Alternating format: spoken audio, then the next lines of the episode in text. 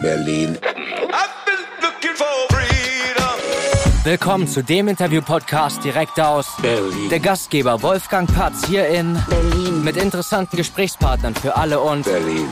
Die Hauptstadt der Welt. Moin Timur. Ja, moin Wolfgang, was geht ab? Ja, nicht so viel. Also ich, mir schwitzt auf jeden Fall ganz schön, weil ich habe die Fenster zugemacht. Du weißt, der Akustik ist ja im Podcast King. Und äh, irgendwie ist es hier stickig wie Sau.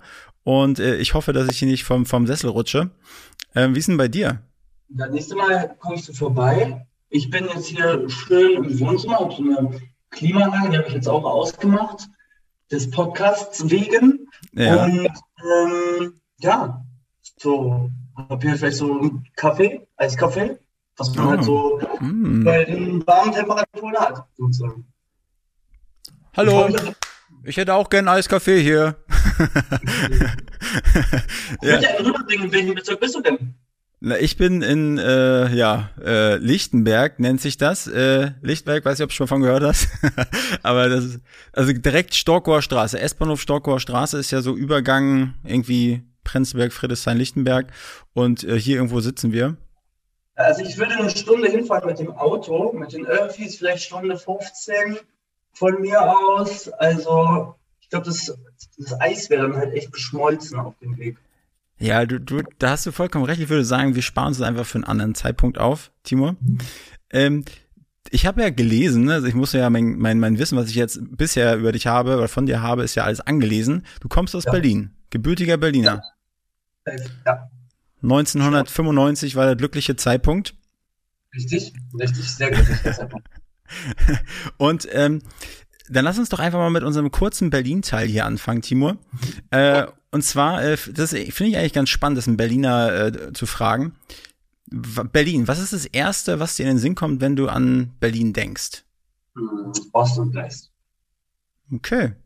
Ähm, Timur, du hast ja wahrscheinlich als Berliner auch schon mal hier und da gelebt.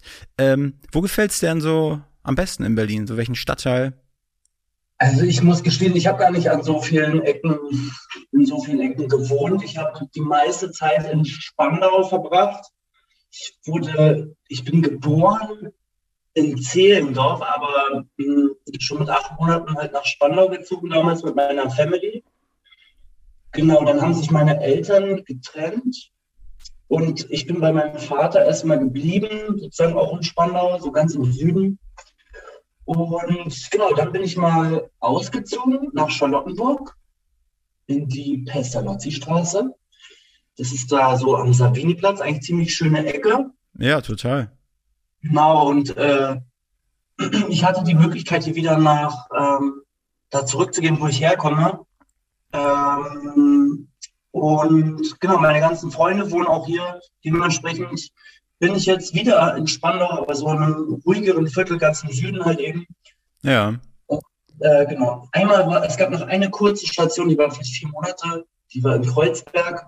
Ähm, das war auch ziemlich cool eigentlich, weil, weil direkt gegenüber unser Tonstudio war, wo wir oft arbeiten. Das war sehr Mhm. praktisch.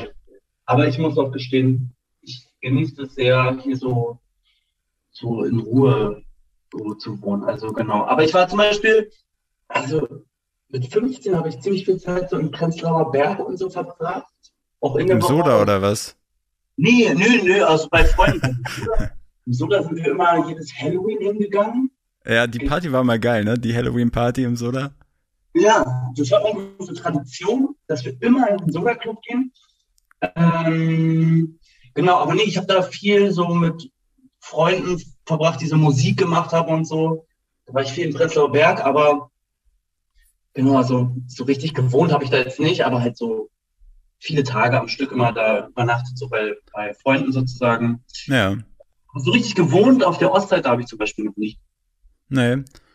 Ja, Osten, ich finde ich, äh, ich finde den Osten irgendwie mal ein bisschen netter, aber weil's, ich weiß auch nicht, woran das liegt. Ich, als ich frisch nach Berlin gekommen bin, war es gleich Weißensee und irgendwie bin ich hier hängen geblieben im Osten. Jetzt wohne ich Ja. in Friedrichshain. Aber ich finde Spandau halt auch echt äh, muschelig. Äh, ich komme ja ursprünglich aus einer Kleinstadt und äh, ich, wenn ich immer nach Spandau äh, fahre, dann habe ich auch mal das Gefühl, dass ich so ein bisschen Kleinstadt-Vibes da verspüre. Kleinstadt-Vibes trifft es ziemlich gut. Also Spandau ist so ein ziemlich langer Bezirk, für die Leute, die das nicht kennen. Ähm, und der hat so ein bisschen roughere Ecken, die vielleicht so ein bisschen mit Wedding vergleichbar wären. Aber dann gibt es auch richtig schöne Ecken, wo auch so große Villen und so wirklich heftige Häuser stehen. Da gibt es wirklich alles. Und genau, ich wohne so halt eher im Süden und da gibt es halt auch so Seen und die Havel ja. und so. Wald, hat so ein bisschen wirklich Kleinstadt-Feeling da, wo ich wohne. Bist du denn auch so ein bisschen so wassersportlich aktiv? Irgendwie gehst du, gehst du denn Spandau schwimmen oder hast du irgendwie so ein Stand-Up-Paddle, wo du dich, wo du ein bisschen den Kopf frei kriegst? Ja, ich habe mein Stand-Up-Paddle geholt tatsächlich. So bei irgendwelchen Prime Days, wo ähm, ich den halben Preis bekommen habe. Da habe ich, hab ich mich richtig gefreut. Das glaube ich. Hab, ja, es ist auch bestimmt ziemlich nice. Ich habe es tatsächlich noch nie benutzt, muss, muss ich sagen. Auch nicht so äh, smart. Aber der Sommer ist noch ein paar Tage, dementsprechend werde ich das vielleicht mal ausprobieren. Und ähm, ah, ich gehe oft gerne so, ich gehe oft Tretboot fahren, so mit Freunden. Klingt ein bisschen mhm. spießig, macht mir einfach Spaß. Ähm, Aber leitet ihr euch dann so einen Schwan aus oder so mit Rutsche? Ah, ähm, eher selten, tatsächlich. nee, nee. Ähm, genau, und so richtig schwimmen, muss ich auch sagen, mache ich auch selten. Es ist ja immer so, wenn man das vor der Haustür hat, mhm. Dann geht man da gar nicht richtig hin. Das ist gar nicht. Das ist ein bisschen komisch. Ja. Und dann fahre ich irgendwie ins Fitnessstudio, irgendwie sollte ich meine Region besser nutzen. aber in Spandau, ich sag mal, ich, ich habe zwar, wir haben auch schon mal jemanden im Podcast gehabt, der so in Spandau lebt, aber so richtige Insights, äh, Spandauer Insights, wo, wo Leute, wo man schön ins Restaurant gehen kann oder in eine Kneipe oder so, wollte der uns nicht geben oder konnte uns nicht geben. Hast du ja. da ein paar Tipps? Ja, es gibt auf jeden Fall gute Tipps hier in Spandau. Also legendär ist auf jeden Fall ähm, so das Plan B und Barfly. Mhm. Das ist vielleicht Place to Be in Spandau. Mhm. Dann auch legendär aus meiner kannst, Sicht. Kannst du dir das vorstellen, schönes T-Shirt, Spandau, the place to be. ähm, ähm, dann gibt es auch, das ist auch wirklich nur für Insider, also in Spandau gibt es ein Kino, das Cineplex. Und wenn du da so rausgehst und so zwei Straßen weiter gibt es einen Pizzaladen, da hast du Pizza für ein Euro bekommen. Jetzt ist sie auf 1,50 gestiegen. So, aber es ist immer noch ein guter Preis. Ja, es liegt am genau. Öl. Ja, äh, äh, und äh, natürlich auch legendär das Ballhaus Spandau. Das ist so, da hast du so Palmen aus Plastik mhm. in so einem Keller. Von außen sieht es aus wie eine Kneipe. Es sieht aus wie so ein Club aus Mallorca. So fühlt sich auch an. Ja, Die Musik auch mehrmals am Abend so. Also du hörst den Songs zwei bis dreimal. Das ist auch ziemlich nice. Und den Laden gibt es schon so lange, dass sogar die Eltern meiner Freunde da waren. Und ähm, es ist auch schon vorgekommen, dass du mit jemandem getanzt hast und dann kam die Mutter vorbei, weil sie auch da war. So, ähm, das, dann, also du kannst dich gleich vorstellen, hast du auch immer so einen Backup-Strauß Blumen gehabt, hey Schwiegermama? Genau. Genau. Äh, das, ist das ist ziemlich legendär. Ich glaube, die Ärzte die Band, die Ärzte, die haben sich damals im Ballhaus kennengelernt, tatsächlich. Okay. Wie sieht's denn aus? Ich fand eben gerade den Ausdruck äh, Palm aus Plastik geil. Das wäre ein geiler Songtitel für dich. Ja, nee, das, es gibt schon einen Song äh, von Bones MC, Raf Camorra und, und der 187 Straßenbande. Der heißt tatsächlich Palm aus Plastik. Okay, gut. Ja, ja. Den will ich jetzt, ja, den will ich jetzt nicht äh, klauen. Aber ja, Palm aus Plastik, das klingt für mich auch noch mehr eigentlich wie so ein Song von äh, Die Atzen oder so. Oh ja. Da, da, da bin ich, aber, den, aber den Song Dis Disco Pogo, den könnte man auch im, im Ballhaus Spandau dann ab und zu hören? Oder ist das? Ja, auch ab und zu. Okay. Ähm, ansonsten, äh, was gefällt dir denn eigentlich an Berlin generell? Jetzt haben wir so den kurzen, die, die Span Spandau Insights jetzt mal abgegrast. Äh, aber was gefällt dir eigentlich wirklich an Berlin, so als Berliner? Mhm. Oh, das ist eine Frage gestellt. Ähm, Entschuldigung. Nee, das ist völlig okay. Ähm, hm, ich mag das. Also, ich glaube auch das, was einen gleichzeitig stört. Ähm, aber ich mag das, dass es eigentlich nicht so eine perfekte, schöne, saubere Stadt ist, sondern es, es ist ja auch ein bisschen ja, ein bisschen ranzig könnte man fast sagen, wenn man, mhm. so wenn man durch Berlin läuft und, glaube ich, aus einer anderen Stadt kommt, dann ist es, glaube ich, schon irritierend und äh, schockierend, was, dass dann Leute so auf dem Boden liegen und so und da viel Dreck ist und du gehst in den U-Bahnhof und da liegt jemand auf dem Boden und keiner ruft die Krankenwagen so. Das sind natürlich so die gruseligen Seiten, aber, ähm, aber ich mag es auch, dass die Stadt da, dafür nicht so etipetierter ist und mhm. ähm, klar, es gibt natürlich alle möglichen Ecken, aber ich mag es, dass es eher so eine, ja, auch so eine Bodenständigkeit hat und so eine roughere Stadt ist. Aber was ich auch wiederum mag, wenn man sagt, okay, es gibt auch so verschiedene Ecken, ja, eigentlich die Vielfältigkeit. Also wirklich, wenn du nach Neukölln gehst, ist es einfach eine ganz andere Kultur, als wenn du nach Charlottenburg gehst. Hm. Und wenn du nach Köpenick gehst, ist es auch wieder um ganz anders als in, keine Ahnung, Reinickendorf. Ja, hundertprozentig. Ähm, ich habe und ganz, ganz viele verschiedene Menschen und auch, ist auch eine Stadt einfach voller Chancen und Perspektiven. So, hier passiert viel, es ist eine sehr spannende Stadt und ja, kulturell vielfältige Stadt einfach. Chancen und Perspektiven, da sind wir eigentlich schon fast beim Thema, oder? Mal, ja. äh, Glaubst du, wärst du Schauspieler geworden, wärst du nicht in Berlin geboren worden? Hättest du, hättest du nicht diese Perspektiven, diese Chancen, also die die Stadt irgendwie bietet, genutzt? Mhm. Also das ist eine schwierige Frage, weil das kann man nie sagen. Ich kenne jetzt ganz viele, die kommen jetzt auch aus kleineren Dörfern oder Städten. Eine Freundin von mir, die kommt aus Speyer, das ist jetzt nicht so klein, aber ähm, ja, also es war zum Beispiel eine, von der ich vor ihr noch nie von gehört hatte. Ähm, aber ich denke, dass es wesentlich leichter ist, wenn du aus einer Großstadt kommst und dass es dir Vorteile bietet. Tatsächlich habe ich mal ähm, der, als gesundes Halbwissen vorsichtig, ähm, von der Statistik gehört, da haben die ähm, Wikipedia-Seiten ausgewertet mhm. äh, von so Men von Persönlichkeiten des öffentlichen Lebens, die sozusagen eine Wikipedia-Seite haben und ähm, haben verglichen, was diese Menschen miteinander gemeinsam haben. Sie sind sozusagen davon ausgegangen, dass Leute, die eine Wikipedia-Seite haben, halt vielleicht irgendwas erreicht haben äh, mhm. äh, oder bekannt sind oder so. Deswegen haben sie diese Seite. Ist ein bisschen schwer zu sagen, weil es gibt auch Leute, die haben im Negativen was erreicht, so ja. geführt oder sowas. Ähm, die sind dann natürlich auch mit drin in dieser Statistik. Aber dabei kam auf jeden Fall raus, daran erinnere ich mich, dass sie sehr nah oder in Großstädten geboren sind oder aufgewachsen sind. Also das sei scheinbar ein, ähm, ja, ein Vorteil für Leute, sowas machen wie ich mache. Schätze ich, schätze ich mal. Hört, hört sich spannend. Ich kann, ich glaube, ja, ich meine, ich meine, ich als alte Dorfpomeranze, ne, ich, ich habe ja, glaube ich, auch so einen kleinen Schliff nochmal in irgendeine gewisse Richtung bekommen, die ich sonst nicht hätte. Aber ich habe auch das Gefühl, dass man hier einfach nochmal eins eher über den Tellerrand schaut und nicht die äh, Scheuklappen vorhat. Und vielleicht hilft es einfach auch beim Offensein, beim neuen Dingen ausprobieren und so. Auf jeden Fall.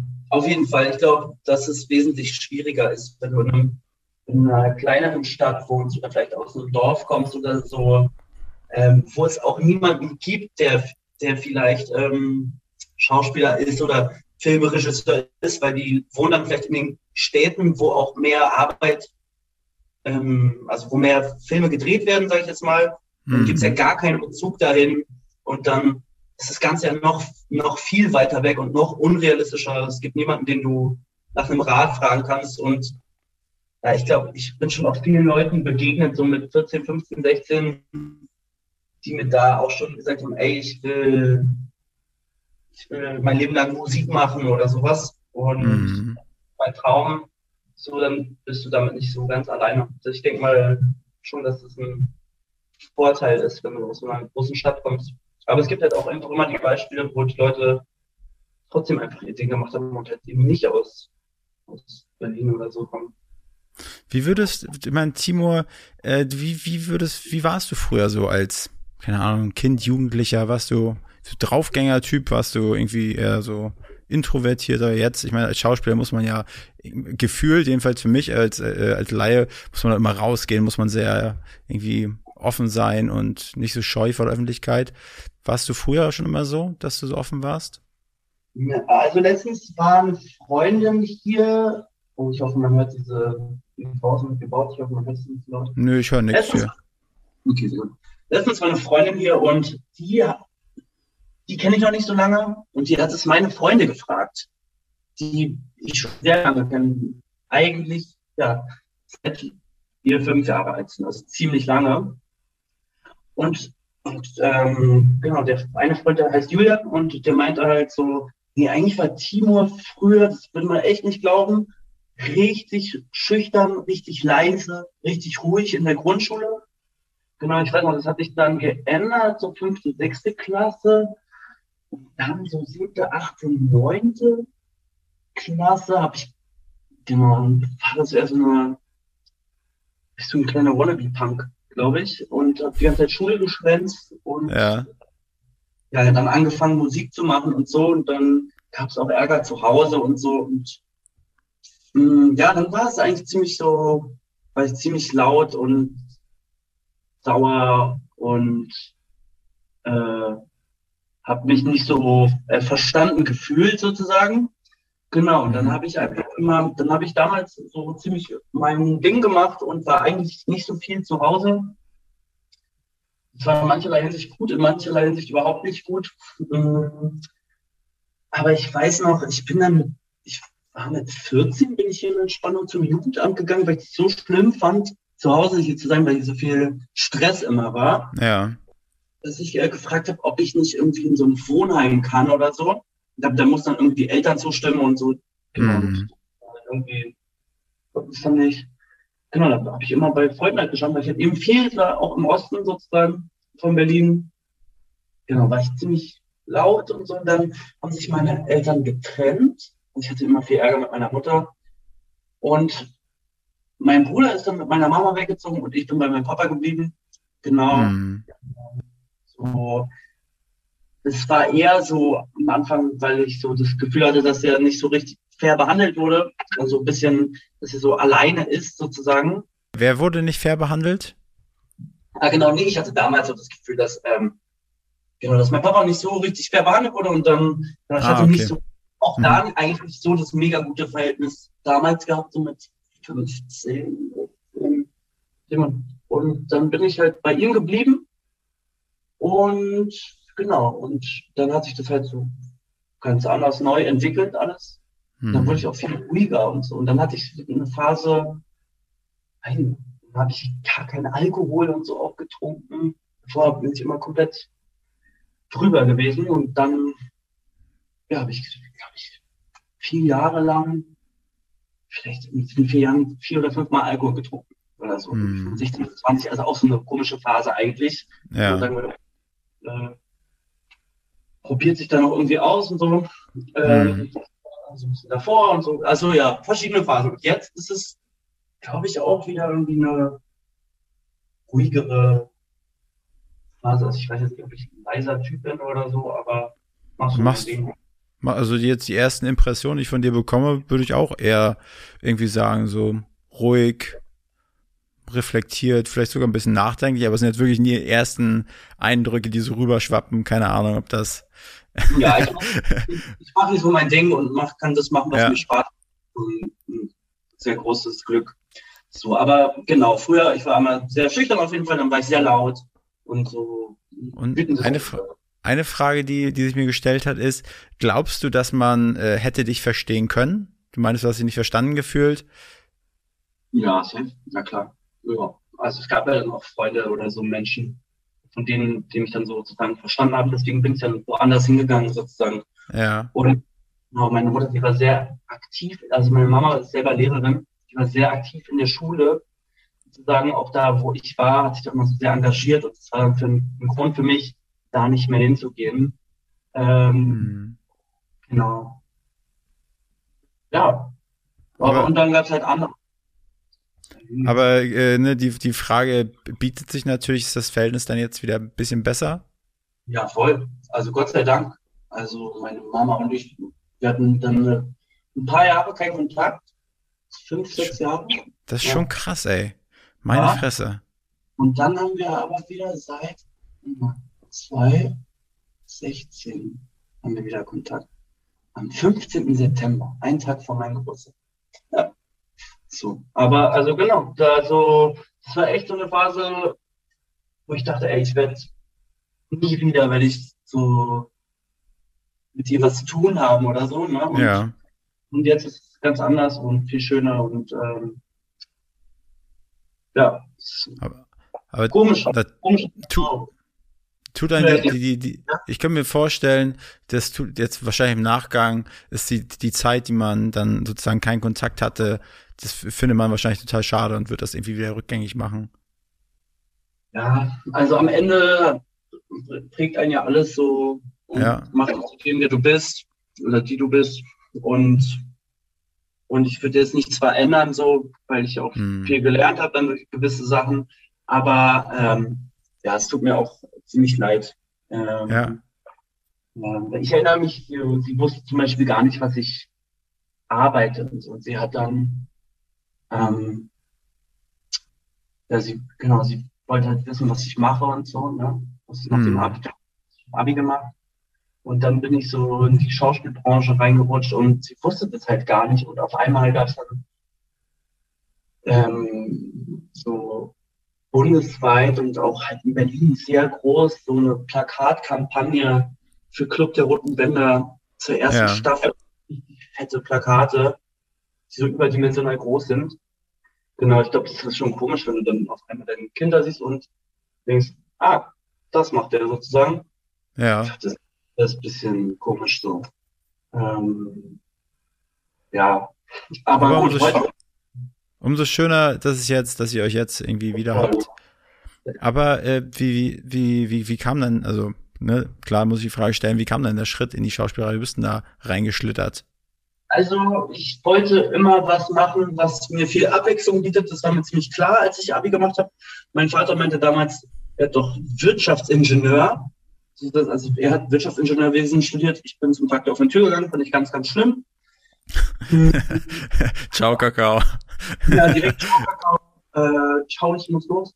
Ähm, und dann habe ich überlegt, okay, was könnte zu mir passen? Und ich dachte vielleicht so äh, BKA, also Bundeskriminalamt oder ähm, LKA war auch ein Gedanke, Bundesnachrichtendienst und Bundeswehr. Das waren so Sachen, wo ich dachte, ey, das, da könnte ich so viel Abwechslung in meinem Beruf haben Hm. dass, dass mir nicht langweilig wird, weil ich bin schnell gelangweilt so von, von, von einer Sache.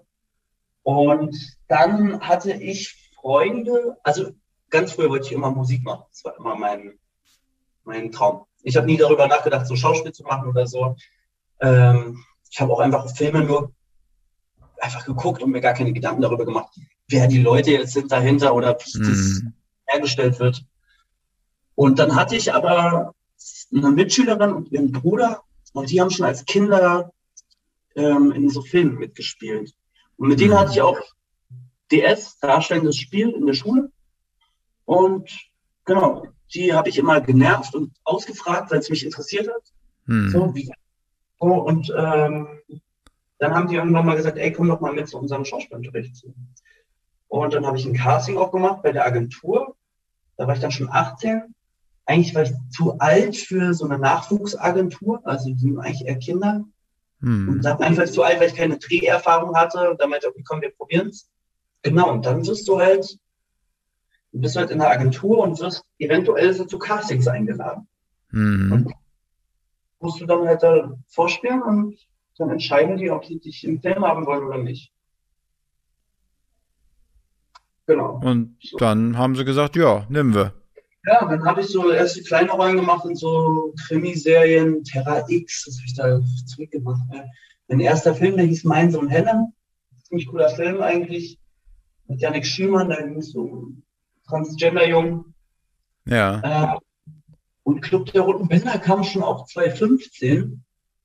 Ähm, also auch Ich muss, ähm, ich muss ehrlich sagen, ich glaube, es war eine Phase, wo ich wahrscheinlich irgendwann meinen mein Fernseher aus, äh, aus meiner Wohnung verbannt hatte und ich habe es überhaupt nicht mitbekommen.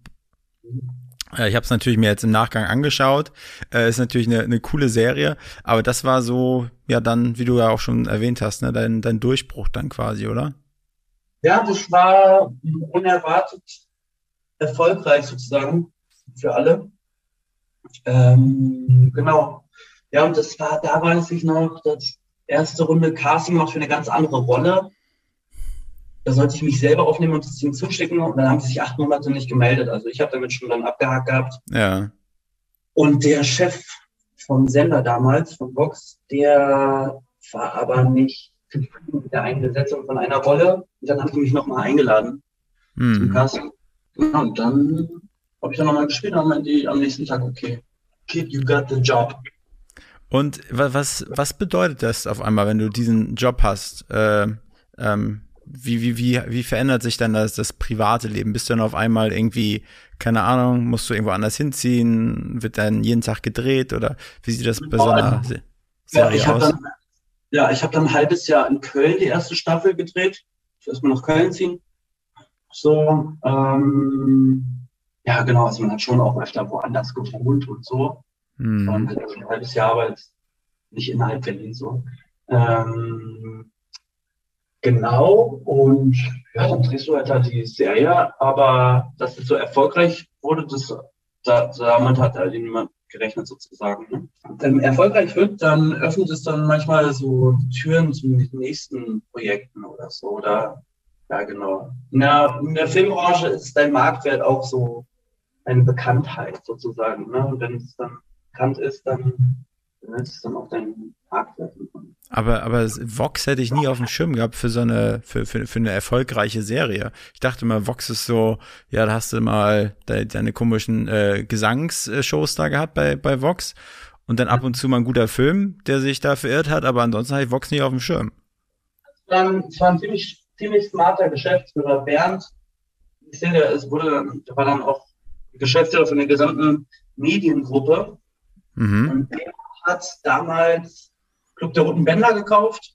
So, alle anderen Sender hätten es auch kaufen können. Aber das ist ein ziemlich schlechter Pitch, wenn du halt so sagst, es geht um sechs Kinder, die sind alle krank und Langzeitpatienten im Krankenhaus. Zwei haben Krebs, einem fehlt schon das Bein, dem nächsten wird das in der ersten Folge amputiert. Ja. Äh, so, dann gibt es irgendwie einen Junge, der liegt im Koma, der ist der Erzähler der Geschichte, der kriegt alles mit. Der lebt in so einer Zwischenwelt, in einem Schwimmbad. Und dann gibt es den Autisten, der kann mit dem reden, kommunizieren.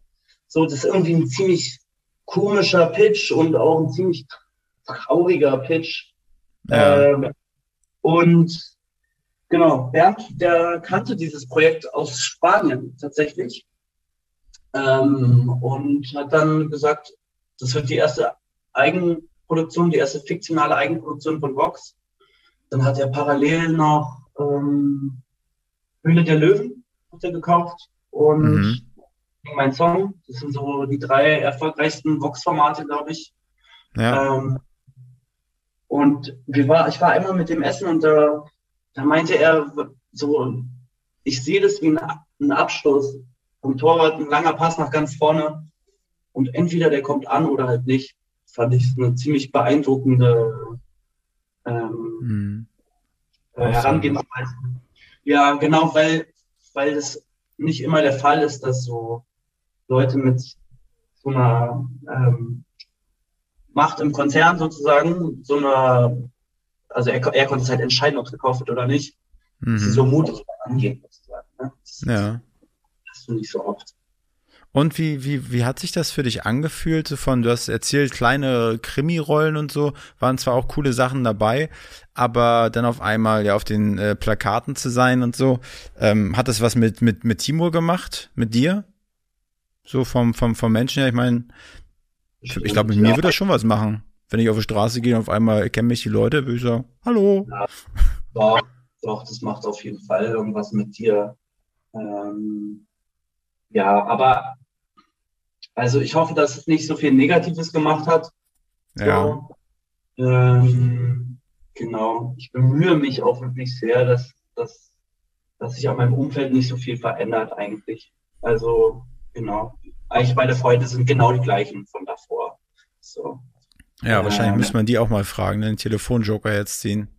ja, das, könnt, das könnt, könntest du machen. Ähm, aber ich glaube tatsächlich, dass sie, ja, dass sie vielleicht schon auch sagen würden, ja, Timo hat sich schon auch verändert, aber das ist ja, kannst ja nicht, ist ja auch normal, ist auch gut. Also Klar.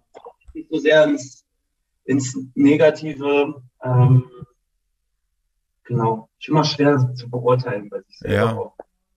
Glaube ich. Aber, aber auf, auf jeden Fall bist du ja, äh, ich sag mal, in der, in der deutschen Filmbranche irgendwie angekommen.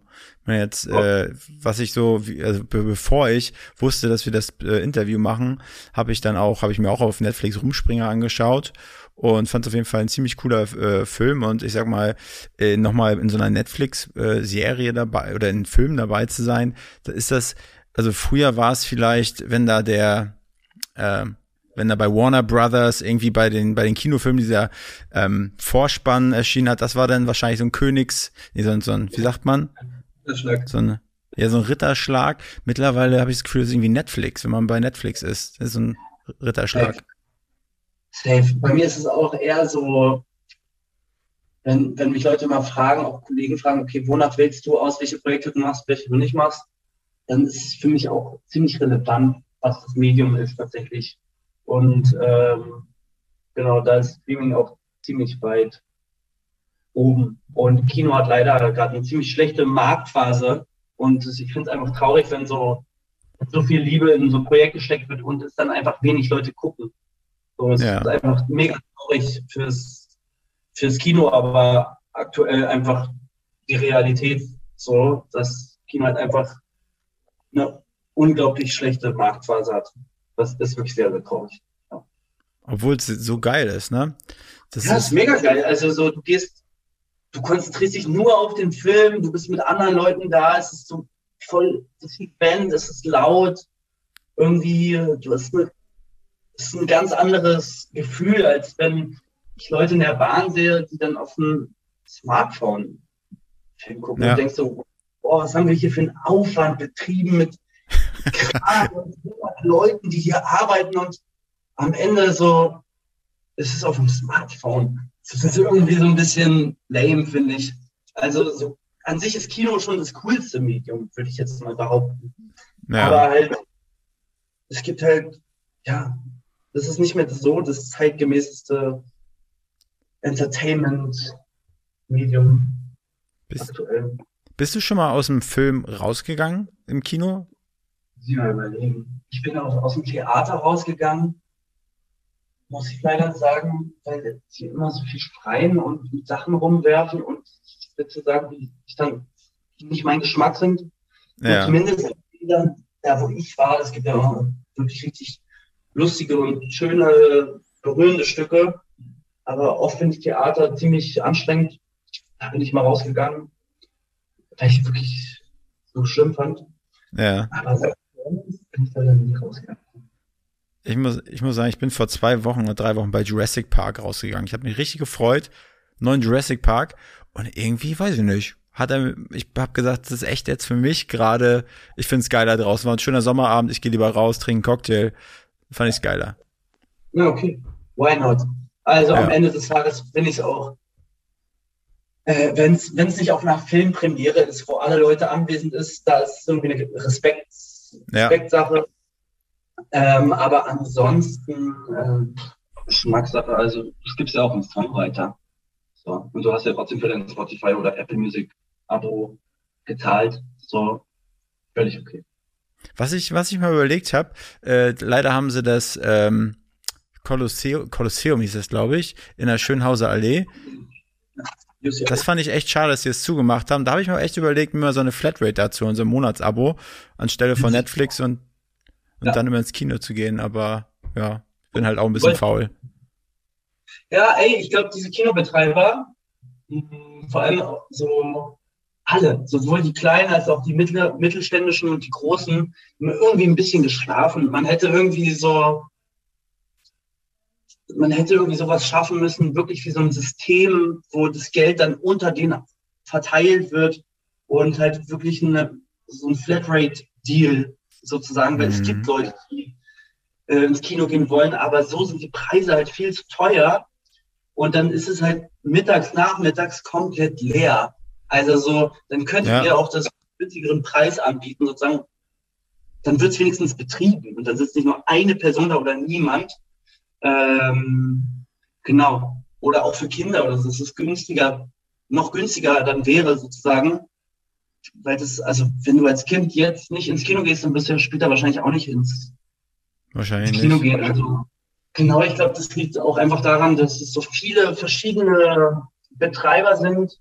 Hm. Und ähm, ja, ich glaube, da wurde ein bisschen, bisschen geschlafen einfach bei den letzten fünf Jahren oder so. Und wie war jetzt denn Also auch schon vor Corona, auch schon vor Corona äh, lief Kino jetzt nicht besonders gut. Ne? Du hattest gerade äh, zum Beispiel Till Schweiger an, angesprochen, dass du da am Film mitgewirkt hast. Sind das so als, als junger Schauspieler, hast du versucht gerade, wo du die Chance hattest, da mal so auch bei denen hinter die Kulissen zu schauen, da vielleicht so viel wie möglich aufzusaugen mit solchen äh, alten, eingesessenen, erfahrenen Schauspielern? Ja, ähm, also ich weiß noch, das erste Mal, als ich da angefragt wurde, wollte ich das unbedingt machen, weil alle meine Kollegen zu mir meinten, mach es auf jeden Fall, du lernst richtig viel bei dem. Ähm, und meine Agentin meinte dann, nee, sagen wir jetzt ab, das ist zu wenig Geld. ähm, und genau, dann wurde es nochmal neu verhandelt und dann hat es alles geklappt. Und das war eines der klügsten Sachen, dass ich da mitgemacht habe, weil ich da wirklich sehr viel gelernt habe. Ich habe auch noch bei ihm auch so Regiepraktikum und so gemacht Hm. bei einem Film. Ähm, und ja, das ist ein sehr faszinierender Typ, wie der Filme macht. Also da bin ich tatsächlich immer am Start, um nur aufzusaugen auch. Also der, Und also als Beispiel, der, der macht als Regisseur, ähm, schneidet er den Film parallel, während er dreht. Also wenn das Licht umgebaut wird oder so, ist es eigentlich der Moment, wo du einmal kurz durchatmen kannst als Regisseur oder dir Gedanken machen kannst, was du als nächstes dem sagst. Und der geht dann halt in seinen Trailer, so, einen Wohnwagen, das ein mobiles Schneid, was ein mobiler Schneideraum ist bei ihm. Und ähm, dann schneidet er da den Film. Und so ein, zwei, drei Tage nach Drehschluss ist der ganze Film fertig, wo andere erst anfangen zu schneiden. Mhm. Und das, ist unglaublich. Also, weil der arbeitet dementsprechend auch, also, wenn alle weg sind, sitzt er immer noch am Set und schneidet. Ne? So, das ist ähm, ziemlich faszinierend. Das ist eine ganz eigene Arbeitsweise. Und ähm, ich habe mal halt Regiepraktikum gemacht bei dem leider sehr gefloppten Film ähm, Head Full of Honey, das ist Honig im Kopf, mit Nick Nolte gewesen. So, da hat, hat ähm, Till Schweiger auch Regie gemacht. Mhm. Und da meinte Nick Nolte auch, er kennt niemanden, der hat es noch nie gesehen, dass jemand das so macht. Und das ein Schauspieler, der so. Und hast, konntest du ihn dann also mal so persönlich viele Fragen stellen oder wie hast du das gemacht, dass du viel aufsaugst? Hast du, kann man da viel mit den Augen klauen oder braucht es schon das Wort? Also, äh, ich weiß noch, beim ersten Dreh habe ich gar nicht so viel mit ihm geredet und so. Mhm. Ähm, habe ich das gar nicht so, keine Ahnung, ist auch jemand, da stehen immer viele Leute drumherum und alle wollen äh, natürlich dann mit ihm reden. Ich habe gar Mhm. nichts mit ihm geredet und dann kam das, dann war das, ähm, du machst immer so ein kleines Fest, wenn der Film halt fertig ist, ne? Wie so ein Richtfest quasi. Das ist ja geil, habe ich Ähm, nie gehört. Genau, und dann zeigst du halt meistens auch dem Team was vom Film. Und ich kam an dem Tag einfach mal zu spät, weil ich ähm, halt davor ein Konzert gespielt habe. Ähm, genau, und dann kam er, äh, genau, bin ich da hingekommen und dann meinte, ey, Timur, wie fandst du deine Szene? Ich meine, keine Ahnung, ich habe es ja nicht gesehen, ich kam jetzt erst. Und so, ah, okay, hier ist meine Nummer, komm doch morgen vorbei bei mir und dann zeigt er es. So. Und ähm, ich, okay, bin ich dann nach Hause und hat ihm das gezeigt. Und dann, weiß ich nicht, dann haben wir uns auch so voll angefreundet. Und kam auch hier zu meinem Geburtstag und so, Cool. obwohl er gedreht hat in der Zeit. Also so, der ist sehr, sehr bodenständig so Ja. in der Hinsicht und äh, macht so Dinge, die niemand erwarten würde. So. Er hat auf jeden Fall das Herz am rechten Fleck und ähm, genau, wenn er einen Film dreht, dann kann ich da immer vorbeikommen und Hm. zuschauen und sitzt im Schneideraum. Mittlerweile gab es auch schon so Momente, wo der dann, ich dann meinte, hey, vielleicht vielleicht schneidet man es wieder so und so und dann nimmt er das auch an und so. Also ich stelle Mhm. alle Fragen. Ähm, alle Fragen, wie ich fragen will. Und der liebt es, wenn, wenn Leute auch davon lernen können und profitieren können. Also so, der ist ein großer, der unterstützt, also der unterstützt die Leute da sehr stark und hat wenig Neid. So, also Ja. ist jetzt nicht, nee, du darfst jetzt hier mir nicht zuschauen, weil ich will nicht, dass du mir das nachmachst oder so, sondern der ist so, ey Timo, du musst deine eigenen Filme machen und schreib das auf, schreib das auf. So, also so eine Sprachnachricht habe ich dann eher von dem. Und wie, wie ich meine, das Schneiden eines Films, das ist ja, ich stelle mir das so, so vor wie bei Inception, da, da dreht sich alles und man muss das ins richtige, das Puzzle irgendwie zusammenfügen. Das ist doch eine total abstrakte Arbeit irgendwie. Ja, es ist ein eigener Beruf. So, ich glaube, du kannst es auch studieren. Ähm, Und ähm, ja, der hat sich das auf jeden Fall selber beigebracht. Auch die, also er schneidet mit Avid und das ist, wenn du jetzt vielleicht das noch nie gesehen hast oder so, ist es dann schon eher kompliziert. Und ähm, ja, der schneidet halt so einen fetten Kinofilm, so, der dann die ganze Welt verkauft wird und hat sich das halt irgendwie selber beigebracht und die Software, die verändert sich ja auch ständig. Ich weiß nicht, wie alt Till jetzt ist, aber so Ende 50 oder so. Ja.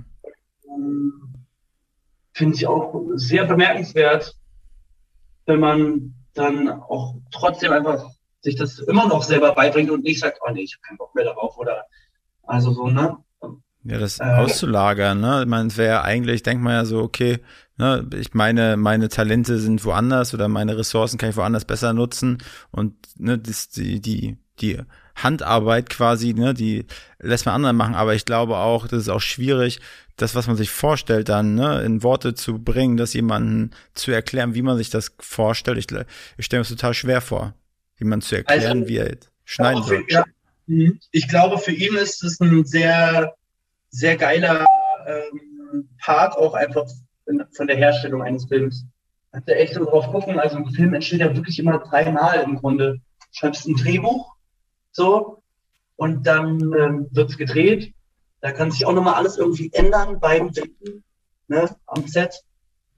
Dass man sagt, ey, nee, wir inszenieren das doch anders oder wir ändern die Sätze. Das passiert ständig. Und im Mhm. Schnitt kannst du den Film auch nochmal komplett verändern. So. Ähm, und da ist ja bei allen drei Prozessen ziemlich hands-on. Genau. Ähm, ja, und, und dir macht es auch einfach ziemlich Spaß, glaube ich, das Schneiden. Also, Wie sieht's bei dir aus? Du meintest ja, du hast jetzt ja auch schon, äh, wie war das, äh, Co-Regie gemacht oder hast du schon eigen? nee, also Regie mal, mal hier höchstens nur bei meinen, bei so Musikvideos und so. Ja. Wir haben einen Kurzfilm gemacht und sowas, aber ähm, genau da. ähm, Ich versuche mich ein bisschen mehr auf so Produktionen zu konzentrieren. Genau. Und wie, also ich meine, du hast ja jetzt schon oft von, von, von deiner Musik gesprochen, dass du das ja auch schon früh angefangen hast und ich habe mir jetzt deine, deine Songs ange, angehört und sieht alles super modern aus. Bei dem einen Video dachte ich so, das ist so, äh, fast so ein bisschen Boyband, wo du so die Plateauschuhe anhattest, so eine Choreo, dachte ich so ein bisschen Backstreet Boys Feeling hatte ich da, aber auf jeden Fall geil, wie, also, ja, wie, wie, wie, wie, wie, produzierst du, wie machst du Musik? Also, ich habe zwei Freunde, mit denen ähm, einer, einer, der produziert ist, der ist Produzent, einfach Musikproduzent, und dann habe ich noch einen anderen, also der ist Janik Brunke, und dann ist noch ein anderer, der ist Peter Schanowski. Der ist eigentlich auch immer mit im Studio und wir schreiben zusammen.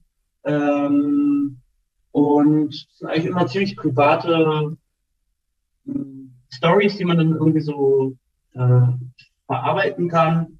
Und auch, also ich mache das ohne ein großes Label sozusagen, Mhm.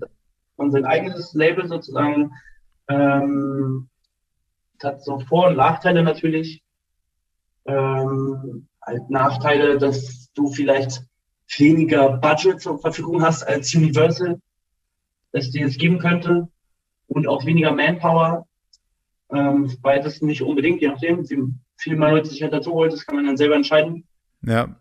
Der Vorteil ist halt auch, dass du ähm, alles selbst entscheiden kannst und so machen kannst, wie du möchtest und keine Rechte ja. abgibst sozusagen. Ähm, und genau, also ich kann auch entscheiden, wie viel Geld ich in ein Musikvideo stecke oder halt nicht.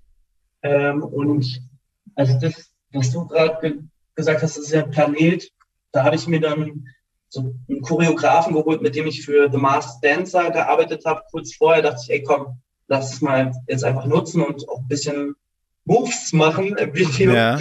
Ähm, die, die das Styling macht, die war mit mir auch schon auf der Grundschule und später auf dem Gymnasium. Der dieses Licht gemacht hat, der ist, ähm, der war bei meinem Bruder in der Klasse damals, also und am Set waren halt auch noch so wirklich so, ja, ganz lange Freunde und so, also ist auch ein bisschen fast familiär, wie dieses, wie dieses Video zum Beispiel entstanden ist. Und wir haben es alles selber gemacht, sozusagen. Ähm, da kann man auf jeden Fall richtig stolz drauf sein, ne? wenn man dann, dann so ein Projekt anguckt. Man sieht ja hier, äh, Peter war dabei, Peter Schanowski, nee, Peter Schanowski ist auch ein geiler Name, habe ich mir gerade gedacht. Peter Schanowski. Ja, ja. Das ist ein eigenes Projekt, das ist ziemlich, ziemlich geil tatsächlich. So Deutsch-Pop. Und ich finde Schanowski, ähm, das klingt für mich schon wie Tchaikovsky oder so, es klingt schon wie so bisschen intellektuellere Musik. ja. Äh, aber wie, wie, wie, ähm, ja, promotet man dann so, oder wie promotest du deine Songs? Also ich meine, ich meine, du bist auf Konzerte, wie, wie erfolgt der, der, der Ticketverkauf für Konzerte? Das ist ja auch äh, wie Glaskugel lesen, ne? So, du planst also, ein Konzert. Also Promotion machen wir halt auch alles so selber in einem ziemlich kleinen Team. So. Ähm, genau, da habe ich eine Mitarbeiterin, das ist die Franzi. Die ist ja mein, Hi, Franzi. Die ist maximal fleißig, Shoutout an Franzi. Und wir entwickeln dann so einen kleinen Promoplan sozusagen ähm, und überlegen halt auch immer wirklich, was wollen wir den Leuten für eine Message mitgeben sozusagen äh, bei dem Song. Weil manchmal ja, interpretieren Leute das anders, als man es gemeint hat oder so. Ähm, ja. Genau, und dann überlegen wir uns, was wir halt wirklich zu posten können und so. Ähm, und ja, manchmal unterstützen einen auch irgendwie Freunde, die auch eine Reichweite haben und teilen das. Mhm. Ähm, keine Ahnung, jetzt im August waren wir, Berlin gibt es so ein, wir sind ja im Hauptstadt-Podcast, da gibt es so ein Magazin äh, von der BVG, das geht dann so in Bussen rum und so. Ja. Da waren wir dann auf dem Cover sozusagen, konnten auch ein bisschen über die Musik sprechen. So, also genau, da machen wir Promo eigentlich auf allen Ebenen, die es gibt außer jetzt Plakate äh, bundesweit aufhängen, weil das ist maximal teuer. Ja. Ähm,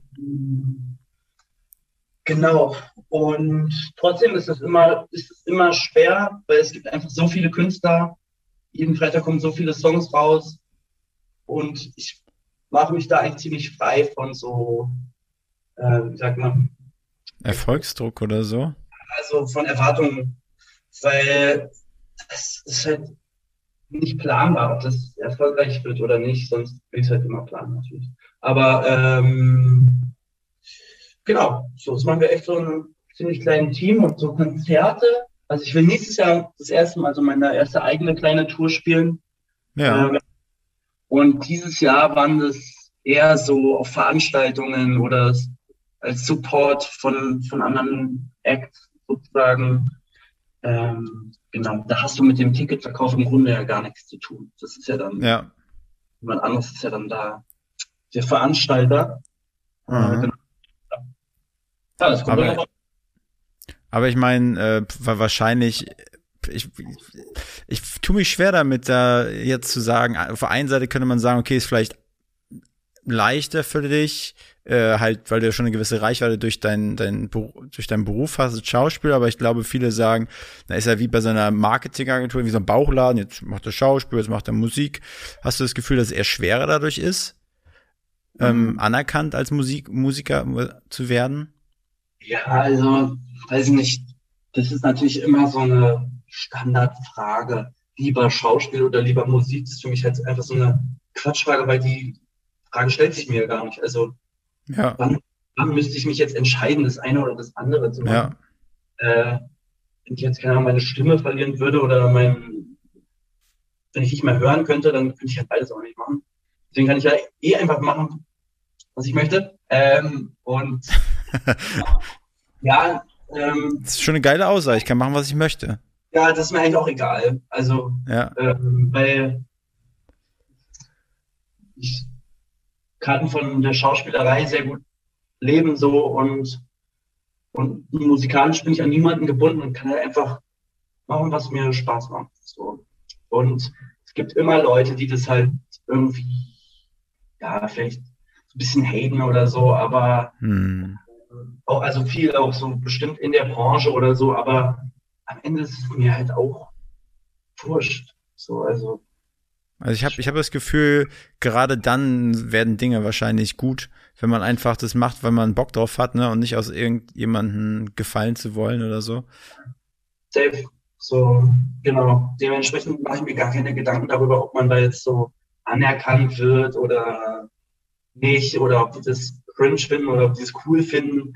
Auch keine Ahnung, meine Musik ist jetzt auch nicht unbedingt so die mega, hat jetzt nicht die philosophischsten Texte oder ich bin auch nicht der krasseste Vokalist oder so. Also das, gerade Musik, das ist ja so krass Geschmackssache und Ja. macht die Musik jetzt auch nicht zum Beispiel für meine Branche oder so, dass ich jetzt die künstlerische Anerkennung so und Credibility in meiner Branche bekomme, sondern mich macht's happy, wenn, wenn, wenn ich Leute höre, die, keine Ahnung, einen Song, keine Ahnung, gestern hat mir ein Mädchen, ähm, die lag im Krankenhaus und hat mir dann äh, ein Video geschickt, wie sie den Song äh, Alles erlaubt. Das war mein erster Song, so, äh, wie sie das da hört. Und sagt, das gibt ihr Kraft und es ähm, ja, gibt ihr gerade irgendwas. Das erfüllt mich viel mehr, als wenn jetzt mir ein Kollege sagen würde, krasse philosophische Zeilen oder so. Hm. Und, ich mache einfach das, was ich auch so selber konsumiere. Ähm, genau.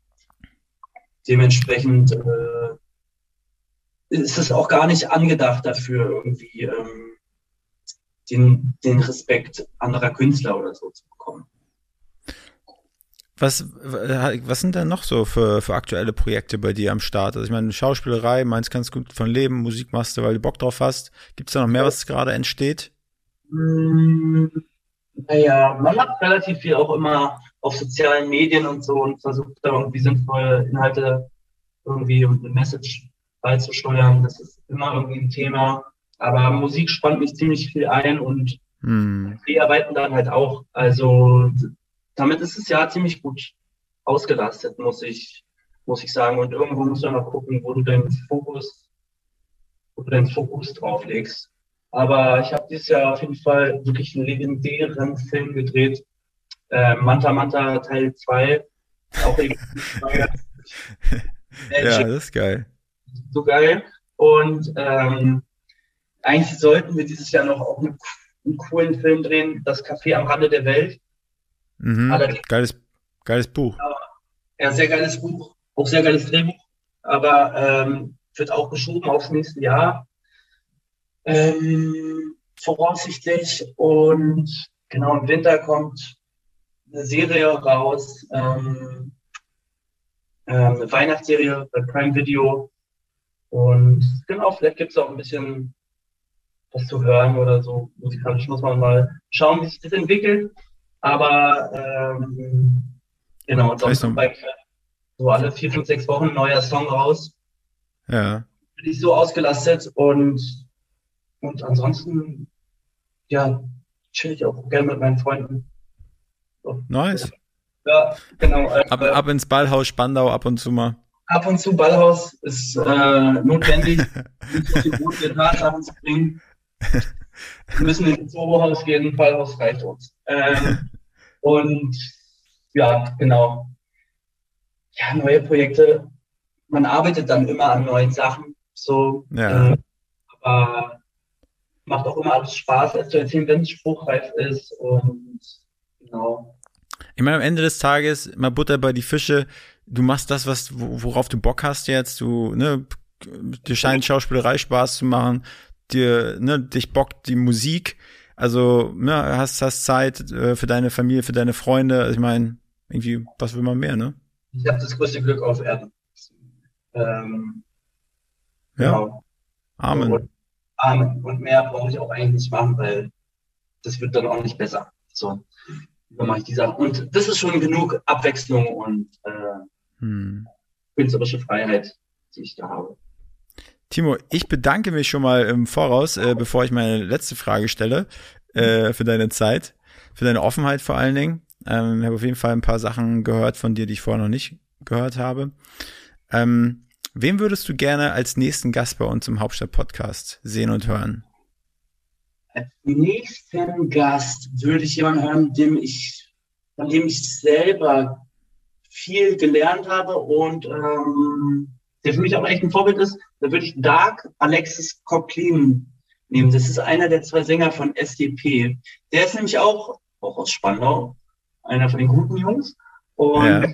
jemand, ähm, ey, der ist echt wie so ein großer Bruder für mich.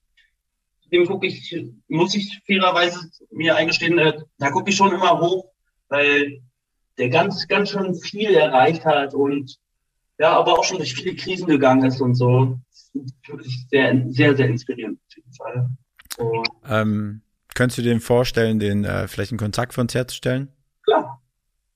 Schreib das ist cool. Ja, danke. Okay, ja gut, Timo. Dann, ähm, ja, was, was liegt heute bei dir noch an? Chillen, arbeiten? Ein bisschen was arbeiten, ein bisschen Merchandise, Pakete müssen wir zusammenstellen. Ich habe jetzt meinen Merch-Shop. Stimmt, äh, ich auch gesehen, auch ein geiles Video entstanden, das auf, auf Instagram von ja, deinem Merch. Das haben wir tatsächlich, ja. Also genau. Okay.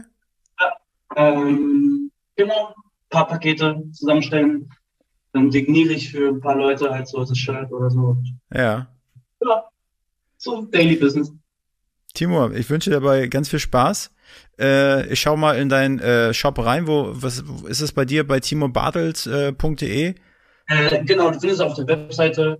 Ähm, ich glaube, wenn du auch auf Spotify bist oder Instagram, da gibt's ist auch der Shop verlinkt zum Beispiel. Also ja, ist eigentlich easy zu finden.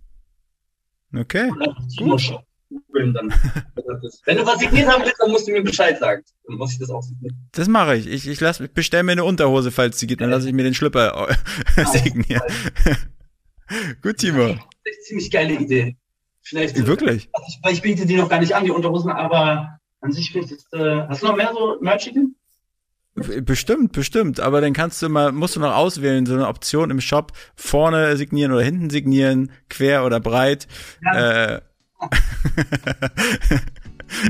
ich danke dir dafür. Siehst du, habe ich hier auch noch was Geiles mitgenommen. Ja, sehr gerne. Hat Spaß gemacht.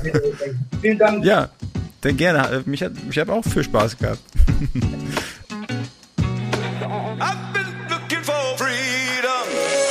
Diese Folge wurde produziert von Next Gen Media, deiner Full-Service-Marketing-Agentur aus Berlin, die Hauptstadt der Welt.